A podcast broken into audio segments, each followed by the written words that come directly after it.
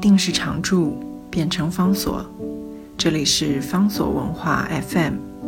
在阅读方式不断创新的时代，谈共读，是因为我们相信，当我们在阅读时，也同时在被阅读。今天为大家介绍的是米兰昆德拉《可笑的爱》短篇小说的新版。这本书原来最早是一九六八年米兰昆德拉用捷克文所写成的。我们知道米兰昆德拉他出生在一九二九年，出生于捷克的布尔诺。他在一九七五年流亡移居到法国，后来长时间他都待在巴黎。所以到后来，米兰跟昆德拉更凸显的一个选择是他。改用法文写作，所以他后期的作品就不再是用捷克文写的，而是用法文写的。另外，到了一九八九年，柏林围墙倒塌了，苏联垮台了之后，捷克重新建立，变成了一个新的民主的国家。但米兰昆德拉仍然拒绝回到捷克，他持续的留在巴黎，甚至为了解释，因为他受到了非常多的攻击。为什么流亡者在流亡的情况结束的时候还不愿意回到自己的祖国？他因此而写了他的这个后期的几部长篇小说，例如说《无知》，就是明白的要来解释怎么样叫做一个流亡者，到后来他再也找不到他流亡之前的那个祖国，所以他只能够在自己的流亡当中找到他的身份。在早期。米兰昆德拉因为他的捷克的背景，所以像我们今天为大家介绍的他的短篇小说作品，一九六八年的这个小说，前面讲到了像搭便车游戏的这篇小说，小说本身当然非常非常的精彩，可是这个小说如果单纯只是用这种方式来理解，它好像可能发生在任何的一男一女这种年轻的男女之间，年轻的男女，然后呢，在一时的游戏的这种情绪当中，两个人开始扮演搭便车的女孩，跟接受搭便车女孩的驾驶，然后两个人开始了这种陌生人之间的互动。不过，如果单纯是这样，我们就不能够体会当时的米兰昆德拉为什么在他崛起的过程当中如此的重要，因为他不只是写一个可以发生在。不同社会、不同时代的一个搭便车游戏的故事，他是清楚的把这两个人放进在当时捷克的处境当中。什么样的处境？为什么使得他们的搭便车游戏会造成如此一发不可收拾？虽然他们还那么年轻，但是他们都已经其实深刻的不满意、无法忍耐。自己被设定的那个角色，所以他们期待，或者是本来就有一种高度的冲动，希望能够离开自己被设定的社会的角色，得到一点点自由。所以那个游戏刚开始是来自于他们对这种自由的向往。在小说里面，米娜昆达拉的写法是，例如说，他讲到了这个女孩，她这个时候变成了什么样的角色？他说，她的角色，她的角色是什么？这个时候，他是一个来自于三流文学的角色。他把车子拦下来，不是为了要去这里或者要去哪里，是为了要勾引坐在驾驶座前面的这个男人。搭便车的陌生女人，只不过是一个懂得利用自己魅力的卑劣的诱惑者。小说女孩就用这种方式，悄悄地潜入到小说里面这个无聊的角色里。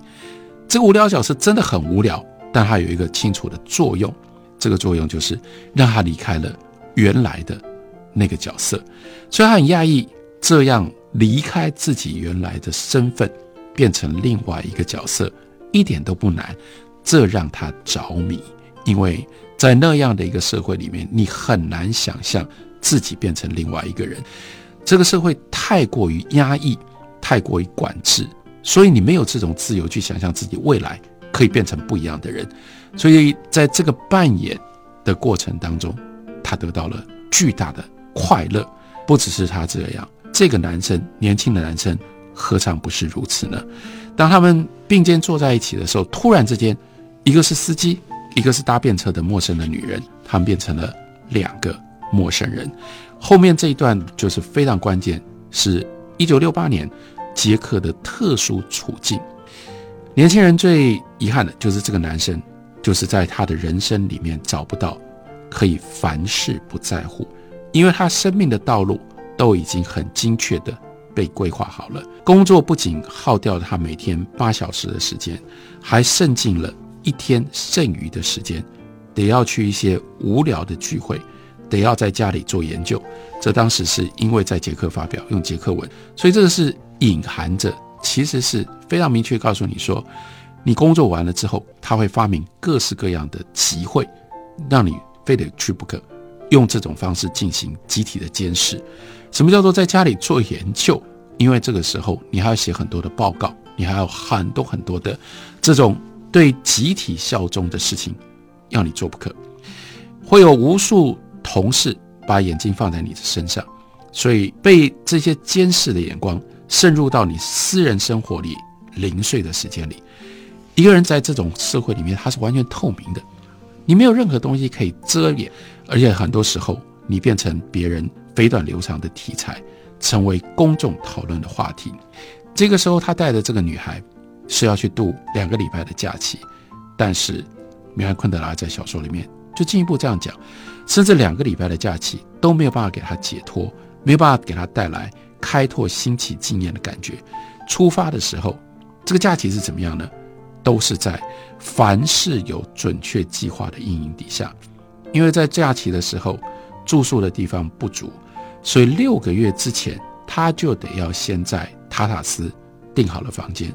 这是苏联计划经济底下的另外一个可怕的地方，因为所有一切都不足。所以一切这都不够，所以你不可能说等到这个时候，我可以想到，哎，我想要去哪里，然后我去哪里。你六个月之前你没有订房间，你就没有了。而且为了订这个房间，他需要他服务的单位职工委员会的推荐，所有事情全部通通都要有文件。所以每一个人都知道你要干嘛。这个工作的单位就像一个无所不在的灵魂体，时时刻刻追在他后面，掌握了他的一言一行。这一切他最后还是接受了，可是有的时候那个难免这一幅可怕的画面就会浮现。他走在一条路上，每个人眼睛都追踪着他，他永远也逃不开这条路。所以这个时候，为什么他会被这个游戏给勾引？因为当他假定他接受了这个搭便车的女孩，所以他就可以不要在原来的那个道路上。所以这个时候，刺激他突然做了一件荒唐的事，他就对本来是他女朋友，现在在扮演当中、游戏当中这个搭便车的女孩说：“那你刚刚说你要去哪？”女孩当时的回答，当然因为她知道他们这一天要到塔塔斯，所以她讲的是到塔塔斯的过程当中，其中的一个城镇叫做 Bistrisa。那这个时候，女孩说：“我要去 Bistrisa。”男生就说：“那你去那里有什么事吗？”女生就说：“哦，我跟雅里约好了。”然后进一步，他问说：“那你跟谁约了？”“哦，跟一位先生。跟一位先生，当然就是其实就跟她男朋友啊。”这个时候，游戏跟现实还是这样混杂在一起的。但车开到了一个十字路口，于是他就放慢车速，看清楚了标识牌。突然之间，他就把车子往右转。往右转意味着那不是往 Bistrisa。往塔塔斯去的路，然后接下来这个原来的现实就往后退，因为他要享受再也没有现实在后面盯着他、规定他、迫害他的这种难得的自由。所以这个男生就问他的女朋友说：“哎，要是你没有去赴约，会发生什么事？”女生就故意假装搭便车女孩的这种勾引跟撒娇，他就说：“那会是你的错哦。”那如果你让我没有办法去赴约，你就要照顾我。好，那就说：“哎，你没有注意到说，我车子已经转了吗？意思是说我没有载你去那里。”他说：“真的吗？你疯了？”这个男生就说：“别怕，反正我会照顾你。”于是这场游戏开始有了不同的性质，车子就不只是远离了想象当中的目的地，也远离了他们从一早上。本来就要去的塔塔斯，还有在塔塔斯他们定好的一个房间。这个游戏的存在侵蚀了真实的存在，年轻人远离了他自己，同时他远离了那一条严酷无情的道路。这是他人生第一次岔开路走出去。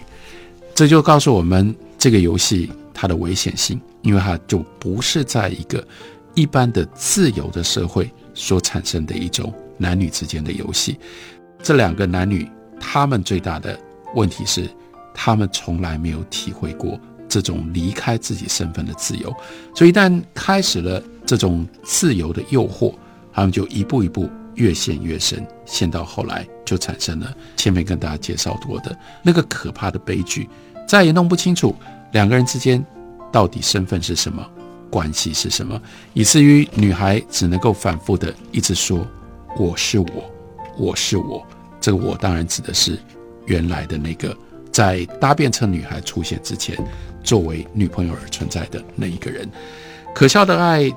当中的许多篇的短篇小说，其实最后全部都是牵涉到当时。捷克社会的这种令人窒息的压迫，例如说，另外一篇叫做《没有人会笑》，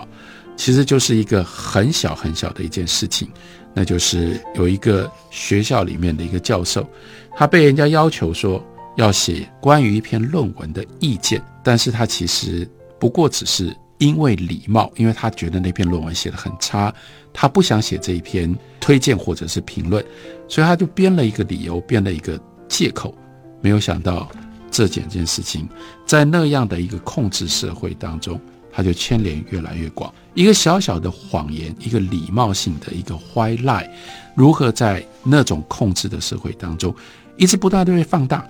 放大到后来，就为了这么简单的一件事情，他毁了他自己的一生。所以这一部这些短篇小说，米兰昆德拉《可笑的爱》短篇小说集里面的小说，一来是。它有着关于人类处境的普遍的呈现，但另外一方面不要忘了，它又同时在提醒我们，或者是在帮我们回顾那样的一个高度控制性的社会，究竟对于人以及人性会产生一些什么样的扭曲。